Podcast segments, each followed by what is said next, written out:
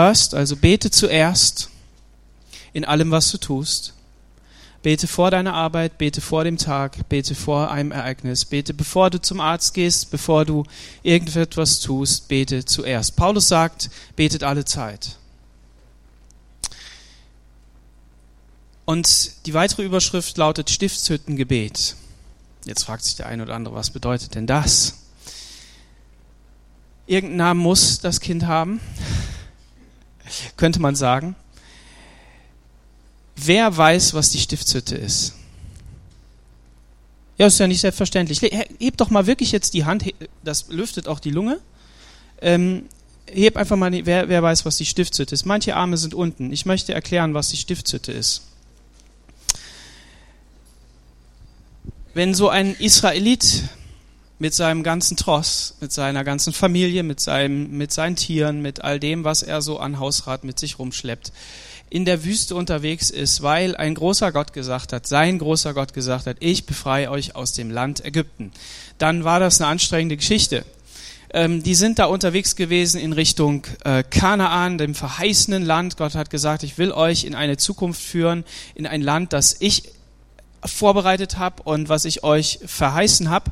Und ähm, dieses ähm, diesen Weg, der war ja nicht so leicht, ähm, wie ich schon gesagt habe, aber Gott war mit ihnen. Und das hat er auf verschiedene Weise bewiesen. Er hat Riesenwunder getan, Riesendinge, die er nur tun kann. Er hat am Pharao bewiesen, dass er Gott ist. Und das, äh, das erzählen wir sogar heute noch. Ja? Äh, Plagen sind da passiert. Und ähm, so manch einer denkt, ähm, könnte man erklären, aber wie auch immer, Gott hat das getan. Und seinem eigenen Volk ist er auch immer wieder begegnet. Er hat nachts geleuchtet mit der Feuersäule und er hat tagsüber eine, eine Rauchsäule gehabt, eine Wolkensäule, ja. Und die ist voran marschiert. Und ähm, ja, so, ich weiß ja nicht, wo jetzt der einzelne Israelit sich so im Volk Gottes befunden hat, manch einer vorne, manch einer hinten. Ähm, so, das kommt immer darauf an, ja, da hat man so seine Herausforderung gehabt und äh, Gott hat irgendwann gesagt, ähm, wir gehen jetzt mal an den Berg hier und auf diesem Berg werde ich euch mein Gesetz, meine Gebote geben, meine Anweisungen. Und das war eine coole Idee. Warum? Weil dieses Volk war ein Sklavenvolk. Und dieses Volk wusste eigentlich nur die Gesetze von Ägypten und sie wusste nur, wie man sich als Sklave verhält. Die haben das auch immer wieder gesagt und dran festgehalten. Aber Gott hat gesagt, weißt du was, Mose, ich werde dir das beibringen. Und vor allen Dingen werde ich dir das nicht nur sagen, sondern ich werde dir zeigen, was es im Himmel ist. Und äh, er hat Gegenstände gesehen, er hat diese Stiftshütte gesehen, er hat die, die Bundeslade gesehen, er hat den goldenen Leuchter gesehen, wie er in Wirklichkeit aussieht. Wirklich echt im Himmel.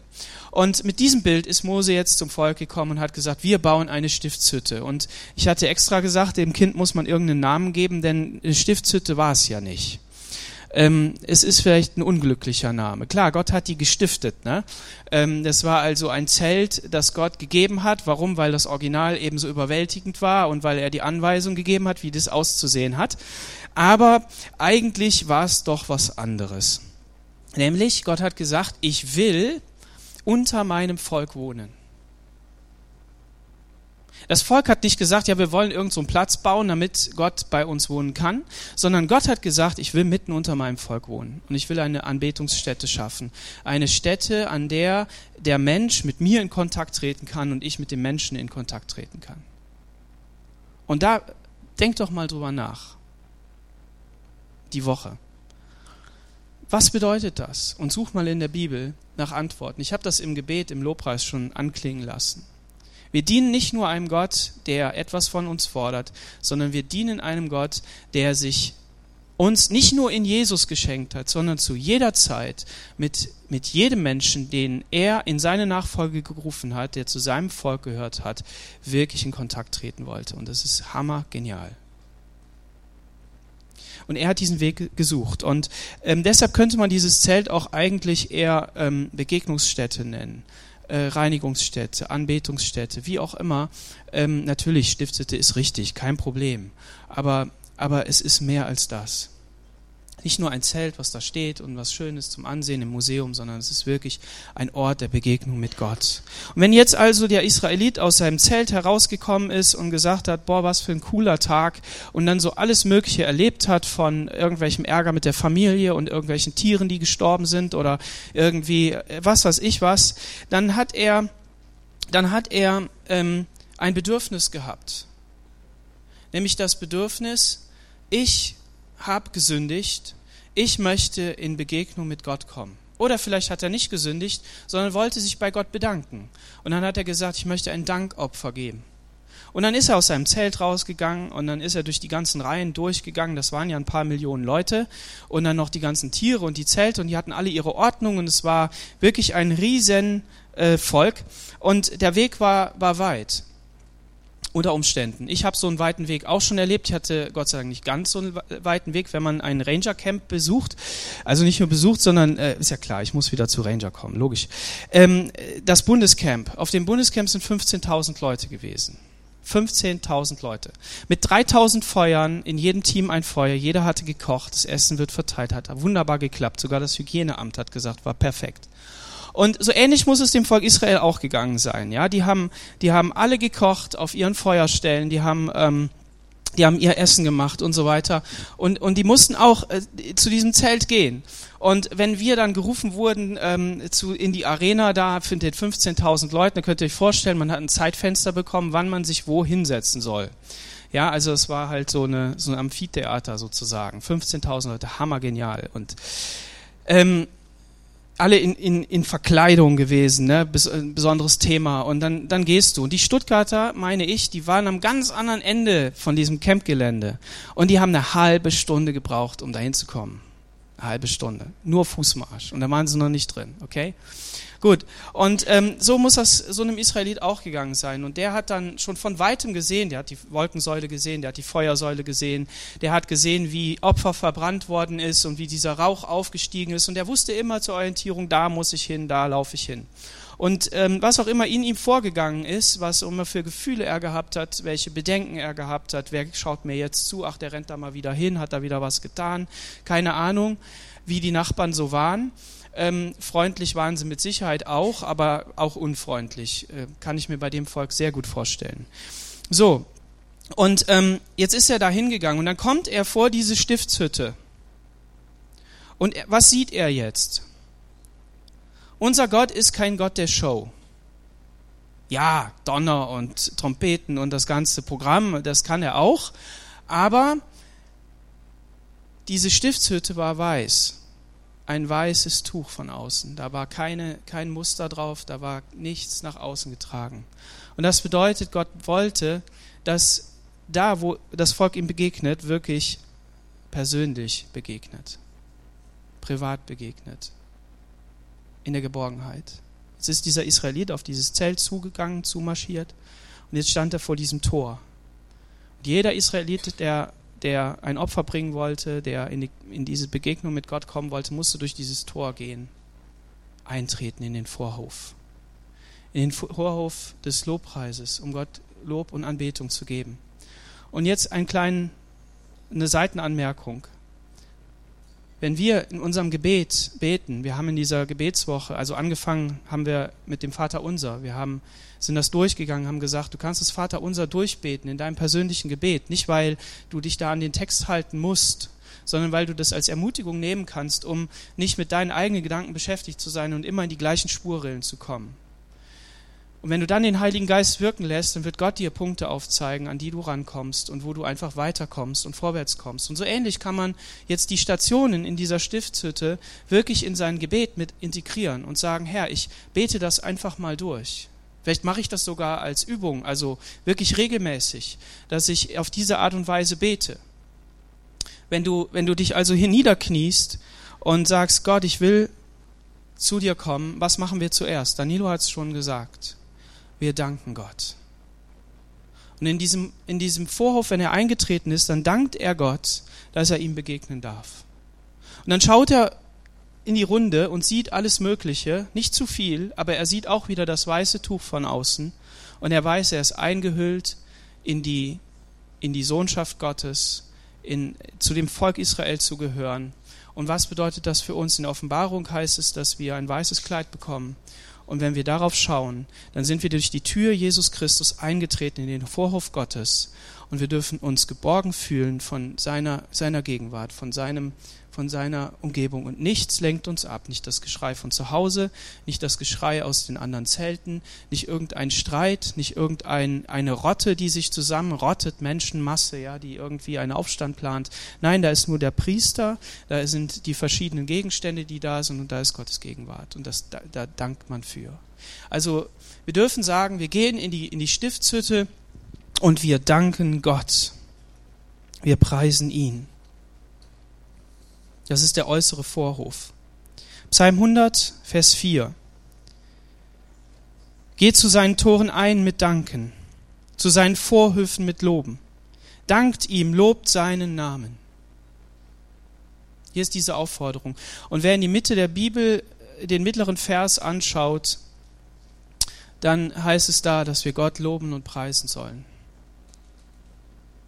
Und in Römer 5, Vers 1 und 2, da heißt es, da wir nun gerecht geworden sind durch den Glauben, haben wir freien, haben wir Frieden mit Gott. Durch unseren Herrn Jesus Christus, durch ihn haben wir auch den Zugang im Glauben zu dieser Gnade, in der wir stehen und rühmen uns der Hoffnung auf die Herrlichkeit, die Gott geben wird. Halleluja. Durch den Glauben haben wir Zugang.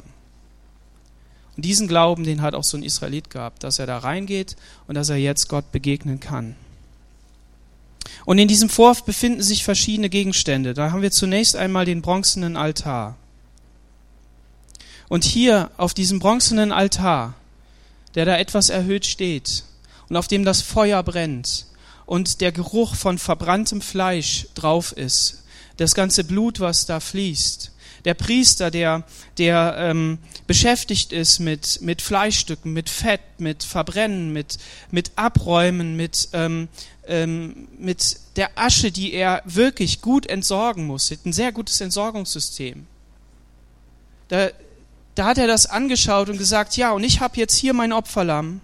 Ich habe jetzt hier mein Opfer, das ich geben will, und ich will es Gott geben, damit es verbrannt wird, damit meine Schuld und Sünde getilgt ist, damit mein Dank aufsteigt, was auch immer. Mein Anliegen vor Gott kommt. Und, und was bedeutet das? Wenn wir ins Gebet gehen, wenn wir eingetreten sind in, diesen, in diese Schutzkammer, Jesus sagt, wenn du, ähm, wenn du betest, dann geh in deine Kammer, in dein Zimmer, in dein Schlafzimmer und schließ ab. Und dann rede mit deinem Vater, der im Verborgenen ist. Und er wird auf dich hören, er wird das sehen, was du betest. Und so tritt er hier ein und, und steht jetzt vor diesem Brandopferaltar und er schaut auf das Kreuz. Es ist immer gut, wenn wir ins Gebet gehen, dass wir uns auf das Kreuz fokussieren. Warum ist es wichtig? Ich habe in den vergangenen Tagen öfter mal das gesagt, dass mir das selber auch im letzten Jahr aufgefallen ist oder bewusst geworden ist, dass wenn wir zum Beispiel in der Ehe sind und wir gemeinsam leben, dann gibt es Momente, in denen haben wir uns alle Möglichkeiten der Kommunikation verbaut. Wir können nicht mehr reden, wir können uns nicht mehr anfassen, wir können uns nicht anschauen, wir können nicht mit gemeinsam ins Bett gehen, wir können nicht, ähm, was auch immer. Vielleicht aus Zeitgründen, vielleicht gar nicht, weil du sauer bist, vielleicht, äh, vielleicht aber wohl, weil irgendein Stress da ist. Und alle Wege sind verbaut. Und was macht der natürliche Mensch, der Jesus nicht hat? Was kann er tun? Er kann eine Therapie machen, er kann ähm, mit Alkohol versuchen, das Ganze irgendwie in Gang zu kriegen, er kann alles Mögliche machen, kann Berater holen, was auch immer. Aber der gläubige Mensch, der hat eine geniale Möglichkeit. Eine geniale Möglichkeit. Der kann gemeinsam mit seinem Ehepartner oder getrennt mit seinem Ehepartner zum Kreuz gehen. Jeder für sich persönlich, aber auch gemeinsam. Und das Witzige ist ja, wenn wir zum Kreuz gehen, dann kommen wir näher, richtig? Das, das, ein Rad hat Speichen und je näher ich zum, zum äh, Zentrum komme, desto näher komme ich der anderen Speiche, richtig? Und wenn wir uns auf das Kreuz fokussieren und wenn wir Jesus dafür danken, wenn wir ihn preisen, wenn wir sein Opfer hochheben, dann kommen wir uns näher. Warum? Weil wir näher an Jesus herankommen. So, wenn du also jetzt auf deinen Knien bist und, ähm, und, und dafür betest, dann, dann, dann fokussiere dich wirklich auf das Kreuz. Nicht nur als Alibi, ja, wir haben das Kreuz und danke Jesus für das, was du da getan hast, aber eigentlich habe ich ja das Problem. Nein, bete ihn an. Danke ihm für dieses Opfer, das er am Kreuz von Golgatha getan hat und kein Tier muss mehr verbrannt werden auf dem Brandopferaltar. Und wenn wir das tun und dabei vielleicht auch Bibelstellen lesen, die diese Sache beschreiben, dann helfen wir uns selbst und Gott und dem Heiligen Geist, dass er in uns Glauben schaffen kann und wir uns auf die Grundlage des Wortes Gottes stellen und so zu ihm kommen können. Amen musst du vorher raussuchen. Du musst irgendeine Playlist raussuchen bei äh, Spotify oder bei Apple Music oder wo auch immer und musst äh, entsprechend deine Lobpreislieder sortieren, wenn du so ein Mensch bist. Kannst du ja machen. Du kannst ja sagen, ich brauche ungefähr eine halbe Stunde, dann takte ich mir das ein und zuerst mal Lobpreis und dann das Kreuz und so weiter. Kannst du alles machen. Hammer, hammermäßige äh, Tools, die wir da haben. Aber wenn du sagst, ich brauche keine Musik und Lobpreis mag ich eh nicht, dann, äh, dann lässt du das halt sein, also als Musik lässt es halt sein. Aber du musst dich da vorbereiten. Du kannst da nicht per Zufall in die Bibel blättern. Ja, kannst du auch. Und Gott sei Dank geht das auch. Aber es ist doch richtig gut, da auch vorbereitet zu sein. Römer 6, Vers 23. Äh, Denn die Sünde, der Sünde Sold ist der Tod, die Gabe Gottes aber ist das ewige Leben in Christus Jesus, unserem Herrn. Halleluja.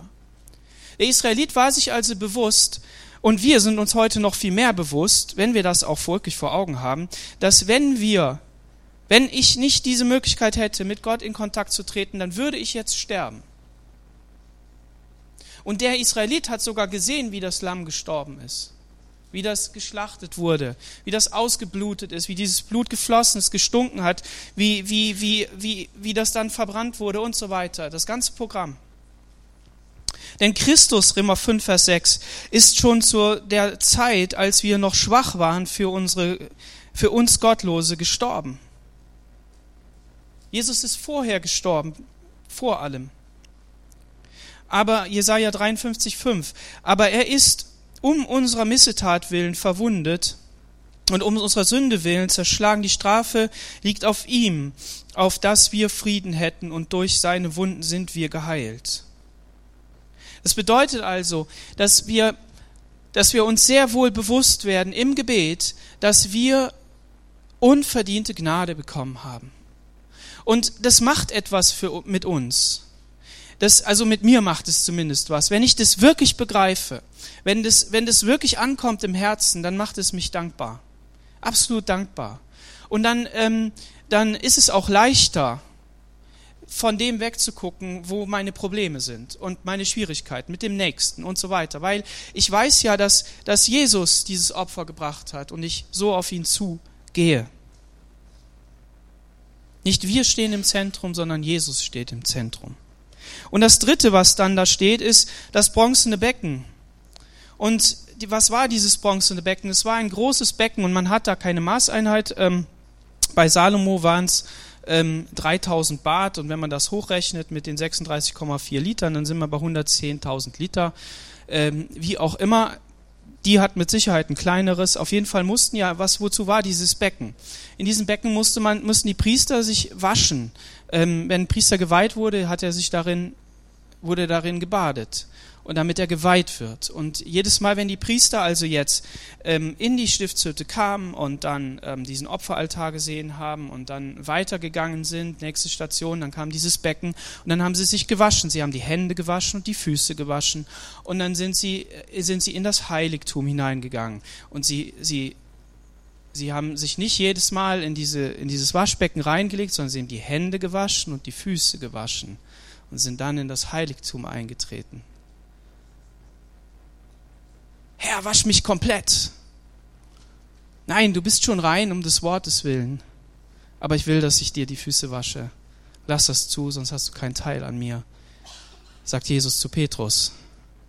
Ein bisschen abgewandelt. Dieses Waschbecken steht dafür, oder anders noch eine Sache. Aus was bestand dieses Waschbecken? Das war auch aus Kupfer. Und ähm, wo kam das Kupfer her? Das kam von den Frauen. Die hatten so kleine Spiegel und die waren poliert und da haben sie sich angeschaut und haben sie gesehen, wie schön sie sind, weil sonst musste im Mann glauben, der das gesagt hat. Und ähm, ja, dann haben sie sich gefreut und manch eine war auch stolz, ja.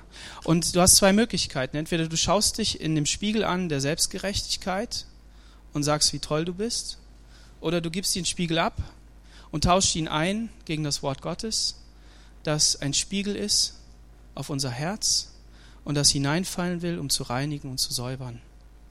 Und wenn, bevor du ins Heiligtum eintrittst, nimmst du Bibelstellen, die, die dich heiligen, die dich reinigen, die, die auf dich, ja, die, die, die für dich sind, die du in Anspruch nimmst, aber auch wo du um Vergebung bittest, um, um, um, um, um Reinigung. Die, die Vergebung hast du am Brandopferaltar bekommen, durch Jesus hast du bekommen, aber wir gehen weiter in der Heiligung und wir wollen das Wort Gottes in unser Leben hineinlassen. Wir wollen wirklich reingewaschen werden in, in, bis in jede, in jede Pore.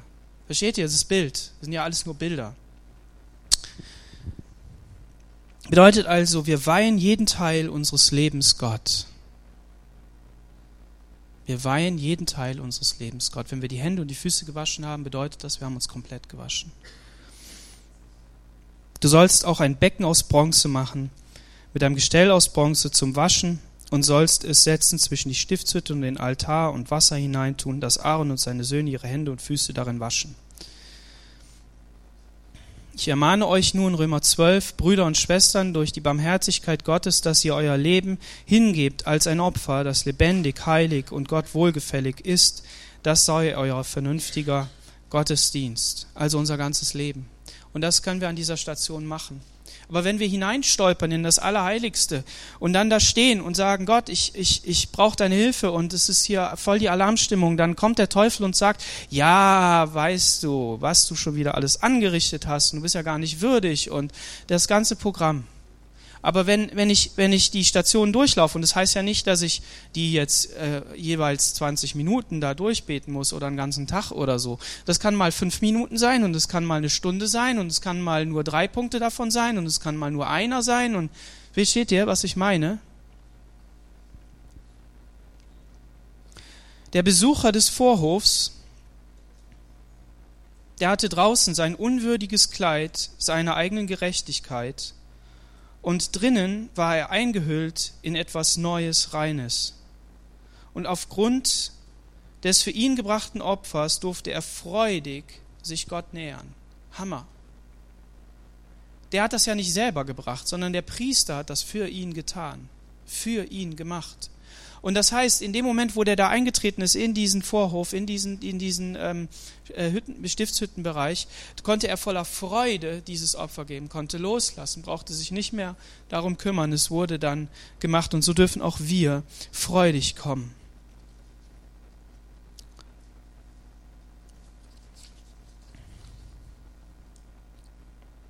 Hebräer 10, Vers 19, weil wir denn nun Brüder und Schwestern durch das Blut Jesu den Freimut haben zum Eingang in das Heiligtum, den er uns eröffnet hat, als neuen und lebendigen Weg durch den Vorhang, das ist durch sein Fleisch.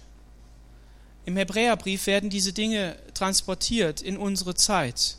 Es sind Symbole, Kapitel 9 müsst ihr mal lesen, sind, sind Symbole, ähm, die, die etwas verdeutlichen und zeigen. Und deshalb, ich habe das heute Morgen auch versucht, meinen Kindern nochmal so als Einstieg zu erklären. Ähm, was haben wir mit dem, mit dem ähm, alten Bund zu tun? Was haben wir mit den Geschichten zu tun? Ja, Gott hat hier ganz praktisch gezeigt, wie er will, dass man ihm begegnet. Wie läuft dieser Prozess ab? Und, ähm, und auf was ist ihm wichtig? Was, was bedeutet das für ihn? Und im Neuen Testament, da finden wir einfach diese, diese, diese Übertragung ähm, in, in unsere Zeit, in der Zeit nach Jesus. Was bedeutet das für uns geistlich? Und ähm, so, so stehen diese Sachen, man könnte über jede einzelne dieser, dieser Sachen, die da standen, die Tücher und die Bretter und das Gold und das Ganze, könnte man äh, Kilometer predigen. Also es ist Hammer und lesen. Unglaublich aber jetzt steht, jetzt, jetzt, jetzt durfte der Israelit ja nicht in dieses Heiligtum rein. Aber wir, aber der Priester durfte da hinein. Und was war jetzt in diesem Heiligtum drin? Er ist dann durch den Vorhang durchgegangen und dann hat er auf etwas geschaut, das Licht spendet. Und das war 60 Kilo schwer. 60 Kilo, sieben Arme und leuchtete Tag und Nacht. Da wurde Öl aufgefüllt und er leuchtete, dieser Leuchter. Und das ist der Leuchter, der das Licht spendet, damit wir überhaupt die Dinge Gottes sehen können. Das ist der Leuchter, der leuchtet, damit wir die Dinge Gottes überhaupt sehen können. In diesem, in diesem Heiligtum war nicht nur der Leuchter, sondern da war auch der Brandopfer, der, der Brandopferaltar, der, der Räucheraltar. Und da war ähm, der Tisch mit den Schaubroten. Und ohne den Leuchter hätte man das alles nicht gesehen. Ohne den Leuchter wäre alles dunkel gewesen. Es wäre absolute Finsternis. Und vielleicht ist das in deinem Leben auch so, dass du denkst, ja, ich will doch in das Heiligtum eintreten und ich, ich habe das alles gemacht oder ich, ich, ich, ich bin bereit, aber es ist dunkel. Dann bitte Gott, dass er da seinen Heiligen Geist neu in dein Leben hineinschenkt, damit es zum Leuchten kommt damit du erleuchtet wirst, aber auch, dass du selber leuchtest. Denn ohne den Heiligen Geist können wir das nicht tun. Und wir können das auch nicht kurbeln, wir können das auch nicht produzieren. Wir wollen es gar nicht produzieren, weil wir wollen, dass der Heilige Geist in uns wirkt. Und das Gold, der, der goldene Leuchter war das einzige, der einzige Gegenstand, der aus purem Gold war. Da war kein Akazienholz drunter. Er war aus purem Gold. Wie die den geschleppt haben, okay. Ähm, auf jeden Fall äh, dieser Leuchter steht in seiner ganzen Schönheit und Reinheit in diesem Gold für Jesus Christus. Jesus Christus ist rein und er ist heilig. Und durch ihn haben wir Zugang. Er ist der Täufer im Heiligen Geist. Und er ist derjenige, der dafür sorgt, dass auch in unserem Leben es hell wird. Und dieser siebenarmige Leuchter bedeutet, lade den Heiligen Geist zu seinem Werk in deinem Leben ein. Lade den Heiligen Geist zu seinem Werk in deinem Leben ein. Das macht dich dankbar, das macht dich, das versetzt dich in eine, eine Haltung der Demut, wo du sagst, ja, ich muss auch das nicht produzieren, sondern Gott, gib du mir. Und es ist nicht so, dass ich das äh, beherrsche, sondern ich, ich, ich will mich bemühen, dahin zu kommen, aber ich, ich, es ist auch für mich immer wieder ein Prozess. Immer wieder falle ich in dieselben Muster, aber ich merke, da wo ich mir Anleitung nehme aus dem Wort Gottes, da geht es auf jeden Fall weiter.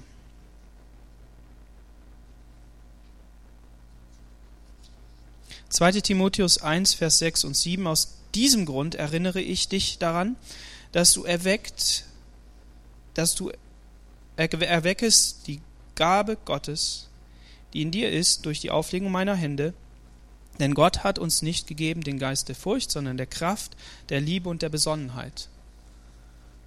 Du kannst da beten, dass Gott die Gaben, die in dein Leben hineingekommen sind, dass er die erweckt, dass die wieder neu gestaltet, dass er sie wieder, wieder neu belebt. Und was auch immer dir noch da einfällt, man muss sich ja auch nicht strikt daran halten, es sind ja nur Beispiele, es, sind ja nur, es ist ja nur eine Möglichkeit, um Gott zu begegnen. Aber es greift genau den, die, die Schritte ab, die wir brauchen, um ins Allerheiligste zu kommen. Ja, wir haben freien Zugang. Der Vorhang ist zerrissen durch Jesus Christus. Wir können da durchgehen, aber wie viele bleiben draußen stehen? Wie viele gucken nur rein und gehen wieder? Warum? Weil wir es uns zu leicht machen, weil wir es nicht glauben, weil wir nicht gehorsam sind, weil wir nicht wollen.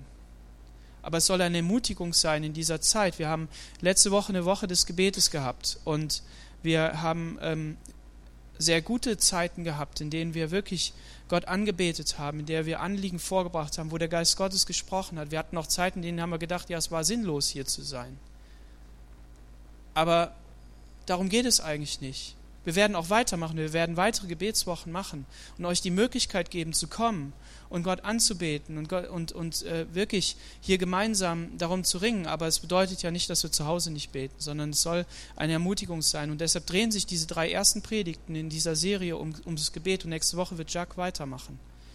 Und es geht darum, dass wir, dass wir auf diesem Weg wirklich ermutigt werden, es neu anzupacken und zu sagen, Gott, ich will versuchen, Herr, dass in meinem Leben wirklich guter Rhythmus reinkommt um, und Platz für dich damit du angebetet wirst. Und dann ist der Tisch der Schaubrote da. Und das bedeutet, dass du die Versprechen beanspruchen darfst, die Verheißungen Gottes, die in da, im Wort Gottes stehen. Wofür steht das Brot? Das Brot ist das, ist das Brot, das die Priester immer essen durften. Es war immer frisch, es war immer da und es war immer voll da. Und das bedeutet, dass Gott der Versorger des Volkes Israels ist. Und wenn der Priester jetzt da so sein, sein Werk getan hat, wenn er da eben halt auch dann von dem Brot genommen hat, dann wusste er, Gott versorgt. Gott versorgt. Und wenn wir ins Wort Gottes gehen und wenn wir durch den Heiligen Geist ähm, Worte Gottes in unser Leben hinein beten und sie annehmen und sie glauben und wenn sie sich entfalten, dann wissen wir, dass Jesus unser Versorger ist, dass er dieses lebendige Wort ist. Amen dass er das, das, das Brot ist, das Brot des Lebens, dass wir essen dürfen. Wenn wir Abendmahl feiern, dann ist es genau das. Wir erinnern uns daran für das, was er getan hat und dass er diese Versorgung gibt. Und so dürfen wir an diesem Brottisch, dürfen wir unsere Bibel nehmen und auch wieder da reingucken. Und vielleicht haben wir auch eine Liste vorbereitet. Vielleicht greifen wir dann rein oder wir schlagen einfach auf, wie auch immer. Aber wir, wir, wir nehmen das Wort Gottes bewusst in Anspruch und wir essen das. Und wir beten, Heiliger Geist, offenbar du mir, was, was du mir hier zu sagen hast. Sind wir bei all diesen Punkten, die wir bis jetzt hatten, irgendwo an einen Bereich gekommen, wo wir uns wieder mal um uns drehen in dieser, in dieser Sorgenspirale? Nein, wir drehen uns an jeder Station um Gott und um das, was er für uns hat. Amen. Und wenn wir dann zum Weihrauchaltar kommen, dann wissen wir, dann lesen wir nach, wofür war der gewesen? Die Priester sind gekommen und haben Rauchopfer gegeben. Ein lieblicher Geruch vor Gott. Und das haben sie morgens und abends getan. Und der Priester, der da reingegangen ist, der hat gewusst, wenn er da rausguckt, Konnte er ja nicht, aber er wusste ja, im Vorhof brennt der Brandopferaltar und das Opfer wird verbrannt. Und wegen diesem Opfer darf ich jetzt hier stehen und ich darf Gott ähm, für, für das Volk eintreten und Fürbitte tun. Ich darf aber auch Lobpreis aufsteigen lassen und ich darf wirklich hier ähm, Gott alle Ehre machen. Ähm, er hat auf den Leuchter geguckt und mit, an, mit, mit Hilfe des Lichtes äh, konnte er wirklich diesen Rauchopferaltar sehen und, und es war herrlich, weil alles ausgekleidet war mit Gold und Teppiche waren oben drüber und Muster waren da einge, eingewebt und es war einfach nur herrlich, es war wunderbar. Und er, er hat sich gefreut, dass Gott diese Möglichkeit gibt, ihn anzubeten und ihm Lobpreis zu geben. Kommt, lasst uns anbeten und knien und niederfallen vor dem Herrn, der uns gemacht hat, denn er ist unser Gott und wir das Volk seiner Weide und die Schafe seiner Hand. Psalm 95, Vers 6 dass hier kann wahre Anbetung geschehen. Und ähm, wie auch immer wir das jetzt umsetzen im Gebet, jedes Bild hinkt irgendwie, aber darum geht es ja auch nicht. Es geht ja nur darum, dass wir ermutigt werden, in diese Richtung zu gehen. Und wie auch immer du das gestaltest, es ist dein Leben, es ist dein Gebet mit Gott, es ist deine Zeit, gestalte sie. Ich ermutige dich darin. Und wenn jetzt diese Anbetung zu Gott kommt und Jesus beim Vater uns vertritt, und wir das wissen und in dieser wahren Anbetung sein dürfen, die wahren Anbeter beten mich an im Geist und in der Wahrheit, dann wurde der Priester also jetzt eingenebelt, eingehüllt in diesen Rauch, der da aufstieg. Und ähm, das war gut, weil der Hohepriester, der durfte ja nur einmal im Jahr in das Allerheiligste gehen. Einmal im Jahr. Wozu? Um für das Volk Sühne zu erbitten, um für das Volk Sünde zu tun, indem er das Blut vom Brandopferaltar genommen hat, durch diese ganzen Vorhänge hindurch, die zwei, und dann in das Allerheiligste auf den Gnadenstuhl drauf zu tun. Da, wozu? Damit die Wolken- und Feuersäule, durch die Gott auf diese Gesetzestafeln, die in der Bundeslade lagen, durch das Blut hindurch, das Blut seines Sohnes hindurch auf das Gesetz schaut und das Volk nicht umbringt. Da waren diese beiden Engelsfiguren, die da drauf waren. Das Ganze war aus Gold. Und in dieser Mitte war Gott und er schaute durch diese Blutschicht hindurch. Denn wenn Gott das Gesetz pur angeschaut hätte und pur angewandt hätte, wäre das Volk in einem Tag ausradiert. Aber durch die Gnade Gottes und durch das Blut der Böcke die ein Bild sind auf Jesus und das, was er vergossen hat, konnte Gott Gnade haben mit diesem Volk. Amen. Wenn wir jetzt so durchgebetet haben, dann können wir in das Allerheiligste eintreten und dann können wir Fürbitte für andere tun. Wir können eintreten für meine Familie, für, mein, für meine Ehe, für meine Freunde, für meine Arbeitskollegen und für uns selbst dass wir die Anliegen, die wir haben, vor Gott bringen und sagen, Gott, sei uns gnädig, hilf uns. Ich will dich anbeten, ich will dich preisen. Und ich erinnere mich an die Stationen, die ich vorher durchgebetet habe, wo ich wirklich erkannt habe, dass du der Herr bist. Und ich, ich gehe da hinein. Und ähm, wir wissen, dass dieser Vorhang im Tempel zerrissen wurde durch Jesus Christus. Der war ja schwer, dieses Ding. Und, ähm, und ähm, der ist aber zerrissen und wir haben da freien Zugang. Und es ist so genial, das anzuschauen. In 1 Timotheus 2, Vers 1 und 2, da heißt es, so ermahne ich nun dass man vor allen Dingen tue Buße, Gebet, Fürbitte und Danksagung für alle Menschen, für die Könige und für die Obrigkeit, damit wir ein ruhiges und stilles Leben führen können in aller Frömmigkeit und Ehrbarkeit. Hier werden wir aufgefordert, genau für diese Punkte zu beten, einzutreten für Menschen, die um uns herum sind, damit wir ein ruhiges Leben haben. Gott will, dass es dir gut geht. Und ähm, bei all den Turbulenzen, die da sind, soll das Gebet unsere erste Antwort sein und nicht unser letzter Ausweg. Amen. So sei ermutigt, egal welche Texte du in der Bibel nimmst, darüber nachzudenken, wie sie dir helfen können, in die Gegenwart Gottes zu kommen. Nicht nur in ihrer eigentlichen Kraft, dass der Heilige Geist das Wort belebt und es in dein Herz fällt und es dir Nahrung ist, wirklich, dass du merkst, ja, ich stehe auf diesem Wort, sondern dass da, wo es eben nicht geschieht, dass du sagst, Herr, offenbar mir ein, ein, ein Gebet, eine, eine, eine Schritte in einem Vers, die ich durchbeten kann, damit mein Glaube gestärkt wird, damit mein Wortschatz erweitert wird, damit meine Dimension, in der ich bete, größer wird, denn glaubt mir, ähm, wir alle sind begrenzt. Und wir alle sind begrenzt in dem, was wir beten, in dem, was wir aussprechen, in dem, was wir ähm, ja, an das, was wir uns erinnern. Und das Wort Gottes ist voll von Möglichkeiten, die wir, die wir durchbeten können. Und das Geniale ist, Gott kann die lebendig machen. Und wenn Gott die nicht lebendig macht, dann hat es sowieso keinen Zweck. Also ihr merkt, ich, ich, ich, ich möchte an eurem Herzen, an euren Einstellungen, an euren, ähm, wie sagt man, Ressentiments, ne? also an eurer äh, vielleicht Zurückhaltung, äh, arbeiten, dass ihr, dass ihr entdeckt, dass es einzig und allein darum geht, dass wir gemeinsam Gott anbeten wollen. Und ob du frei betest, ob du dir ein Wort Gottes nimmst als Vorlage, ob du gemeinsam betest, ob du laut betest oder leise betest, ist eigentlich egal. Es geht nur darum, dass du betest. So sei ermutigt an diesem Morgen auch mal da reinzugehen und zu sagen, okay, was hat die Stiftshütte mir noch zu sagen? Und wenn du einen Buchtipp brauchst, dann schicke ich dir etwas, melde dich bei mir. Es gibt ein ganzes Buch, was all diese Symbole schön beschreibt und erklärt. Es ist Hammer. Und lass uns gemeinsam auf den Weg machen, wirklich Gott zu begegnen, das Gebet wirklich zu, einem, zu einer Kernkompetenz unseres geistlichen Lebens zu machen, damit Gott verherrlicht wird, damit sein Wort in unser Herz fällt und der Heilige Geist uns belebt. Amen. Amen. Lass uns gemeinsam aufstehen.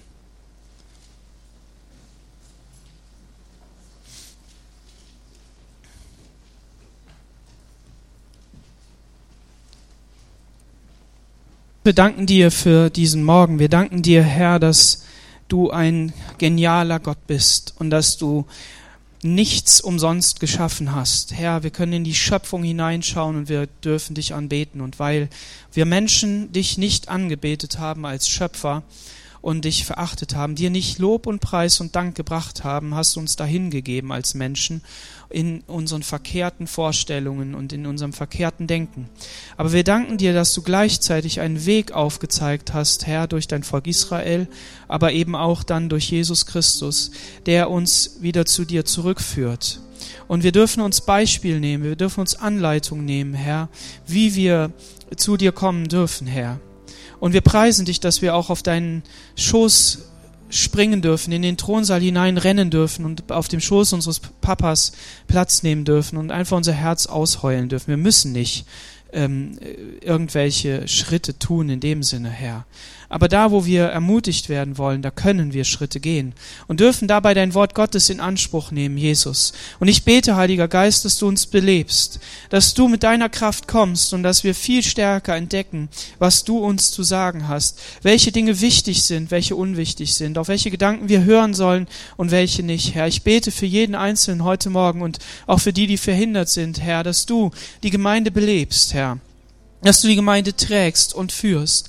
Jesus, dass all unser Bemühen, Herr, ein ehrliches und aufrichtiges Bemühen ist, Herr.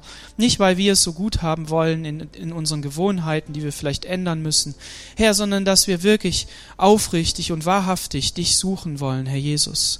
Und ich bete, dass jede, jedes Wort und jede, jeder, jedes Lied, Herr, und jedes Gespräch dir zur Ehre wirklich ist. Und deshalb bitte ich dich, dass du unsere Gesinnung änderst, so wie du es im Römerbrief sagst, Herr, dass wir uns erneuern lassen, Herr, durch deinen Heiligen Geist. Und ich preise dich für dieses Stiftshüttengebet, Herr, für diese Möglichkeit, da reinzugehen und zu entdecken, was du da für uns hast, Herr. Preis und Anbetung sei dir.